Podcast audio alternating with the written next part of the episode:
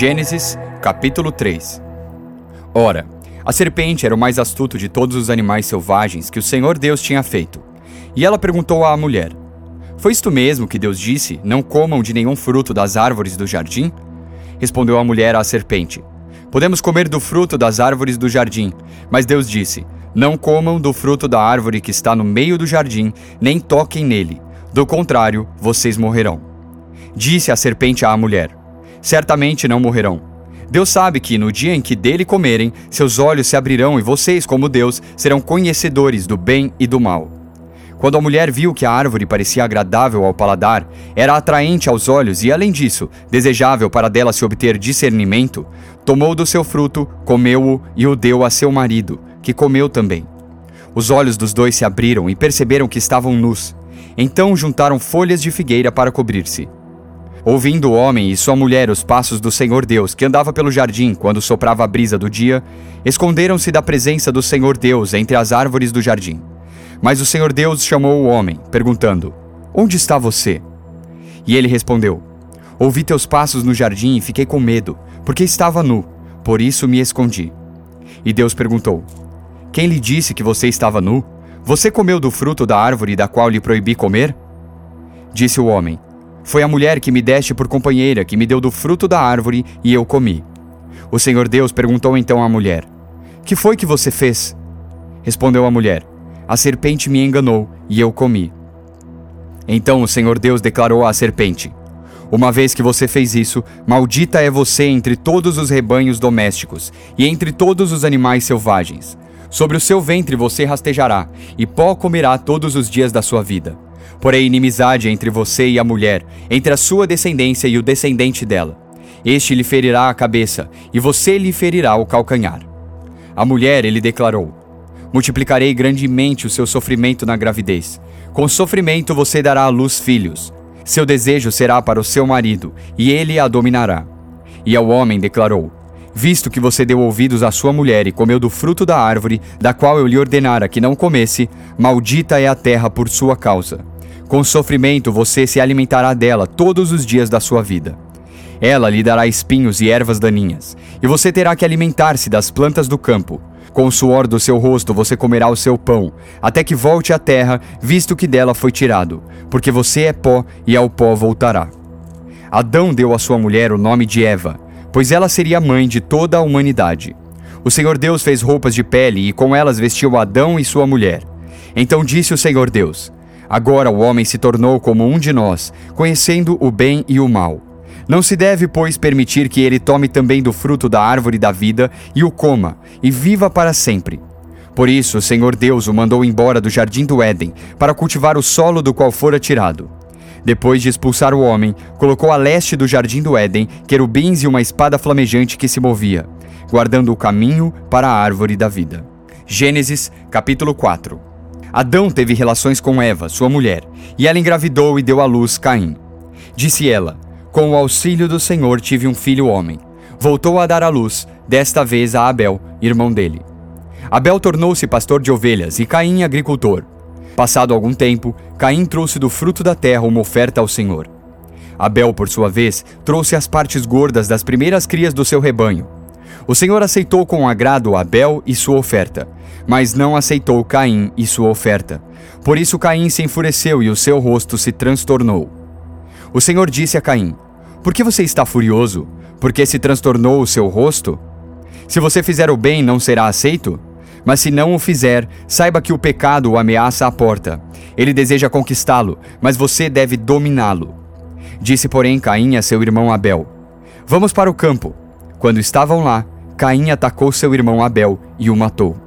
Então o Senhor perguntou a Caim: Onde está seu irmão Abel? Respondeu ele: Não sei. Sou eu responsável por meu irmão?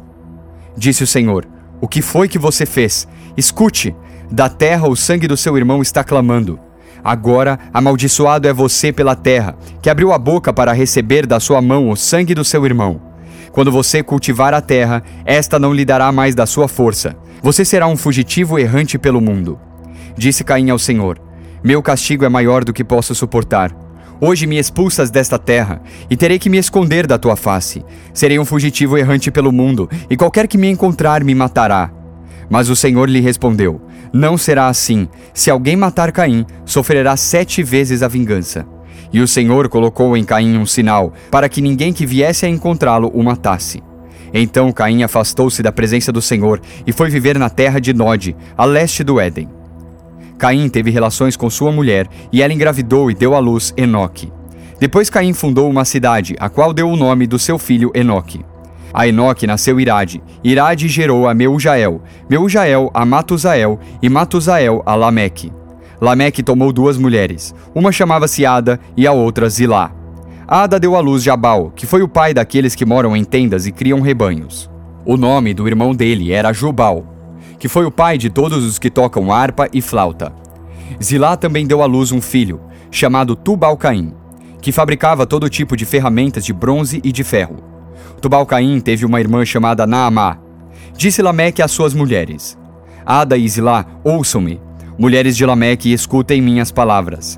Eu matei um homem porque me feriu, e um menino porque me machucou. Se Caim é vingado sete vezes, Lameque o será setenta e sete. Novamente Adão teve relações com sua mulher, e ela deu à luz outro filho, a quem chamou Sete, dizendo: Deus me concedeu um filho no lugar de Abel, visto que Caim o matou. Também a Sete nasceu um filho, a quem deu o nome de Enos. Nessa época, começou-se a invocar o nome do Senhor. Gênesis, capítulo 5 Este é o registro da descendência de Adão. Quando Deus criou o homem, a semelhança de Deus o fez. Homem e mulher os criou. Quando foram criados, ele os abençoou e os chamou homem. Aos 130 anos, Adão gerou um filho à sua semelhança, conforme a sua imagem, e deu-lhe o nome de Sete, depois que gerou Sete, Adão viveu 800 anos e gerou outros filhos e filhas. Viveu ao todo 930 anos e morreu. Aos 105 anos, Sete gerou Enos. Depois que gerou Enos, Sete viveu 807 anos e gerou outros filhos e filhas. Viveu ao todo 912 anos e morreu. Aos 90 anos, Enos gerou Cainã.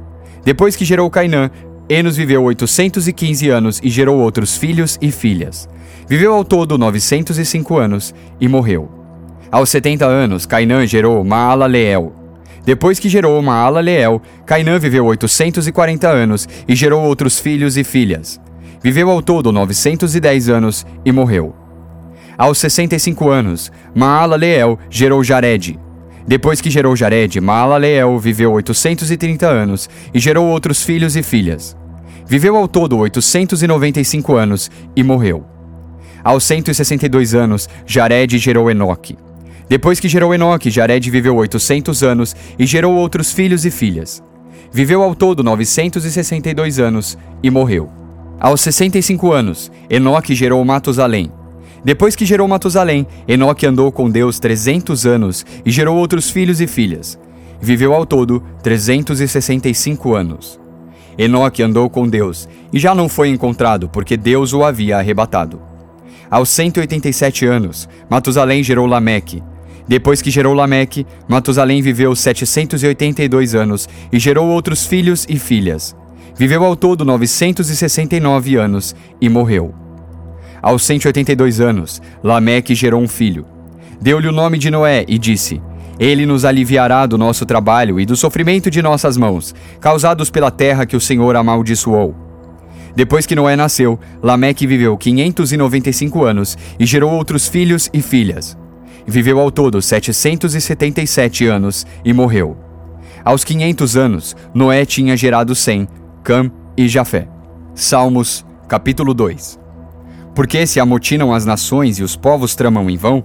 Os reis da terra tomam posição e os governantes conspiram unidos contra o Senhor e contra o seu ungido, e dizem: Façamos em pedaços as suas correntes, lancemos de nós as suas algemas. Do seu trono nos céus, o Senhor põe-se a rir e caçoa deles. Em sua ira os repreende, e em seu furor os aterroriza, dizendo: Eu mesmo estabeleci o meu rei em Sião, no meu santo monte. Proclamarei o decreto do Senhor. Ele me disse: Tu és meu filho, eu hoje te gerei. Pede-me, e te darei as nações como herança, e os confins da terra como tua propriedade. Tu as quebrarás com vara de ferro, e as despedaçarás como a um vaso de barro.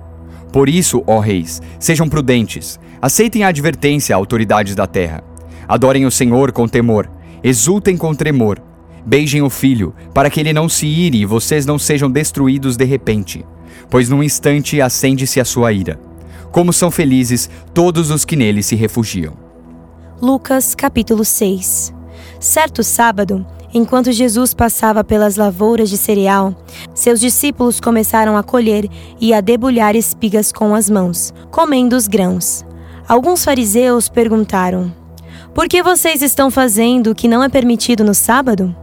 Jesus lhes respondeu: Vocês nunca leram o que fez Davi quando ele e seus companheiros estavam com fome?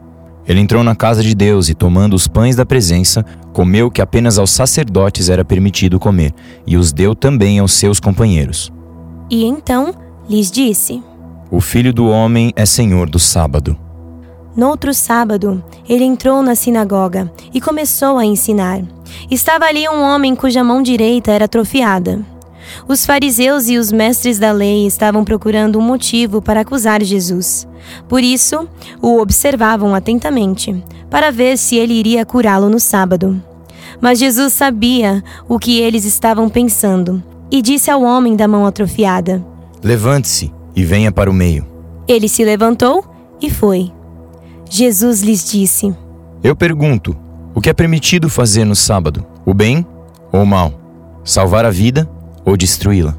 Então olhou para todos os que estavam à sua volta e disse ao homem: Estenda a mão. Ele a estendeu e ela foi restaurada. Mas eles ficaram furiosos e começaram a discutir entre si o que poderiam fazer contra Jesus. Num daqueles dias, Jesus saiu para o monte a fim de orar e passou a noite orando a Deus. Ao amanhecer, chamou seus discípulos e escolheu doze deles, a quem também designou apóstolos. Simão, a quem deu o nome de Pedro, seu irmão André, Tiago, João, Felipe, Bartolomeu, Mateus, Tomé, Tiago, filho de Alfeu, Simão, chamado de Zelote, Judas, filho de Tiago, e Judas Iscariotes, que veio a ser o traidor. Jesus desceu com eles e parou num lugar plano. Estavam ali muitos dos seus discípulos e uma imensa multidão procedente de toda a Judéia, de Jerusalém e do litoral de Tiro e de Sidom, que vieram para ouvi-lo e serem curados de suas doenças. Os que eram perturbados por espíritos imundos ficaram curados, e todos procuravam tocar nele, porque dele saía poder que curava todos. Olhando para os seus discípulos, ele disse: Bem-aventurados vocês, os pobres pois a vocês pertence o reino de Deus. Bem-aventurados vocês que agora têm fome, pois serão satisfeitos. Bem-aventurados vocês que agora choram, pois haverão de rir. Bem-aventurados serão vocês quando os odiarem, expulsarem e insultarem e eliminarem o nome de vocês como sendo mal, por causa do Filho do Homem. Regozijem-se nesse dia e saltem de alegria, porque grande é a sua recompensa no céu. Pois assim os antepassados deles trataram os profetas. Mas ai de vocês, os ricos, pois já receberam sua consolação. Ai de vocês que agora têm fartura, porque passarão fome. Ai de vocês que agora riem, pois haverão de se lamentar e chorar. Ai de vocês quando todos falarem bem de vocês, pois assim os antepassados deles trataram os falsos profetas. Olá, aqui é o pastor Teófilo. Vamos orar. Senhor Deus, hoje na tua presença nós clamamos por uma graça para realmente sermos como Cristo. Assim como a tua palavra diz que bem-aventurados pobres, porque a eles pertence o reino de Deus. Queremos ser aqueles, Pai, que somos os vetores, sal da terra, luz do mundo, para o teu reino invadir a sociedade. Nos dá essa graça e esse poder, em nome de Jesus. Amém.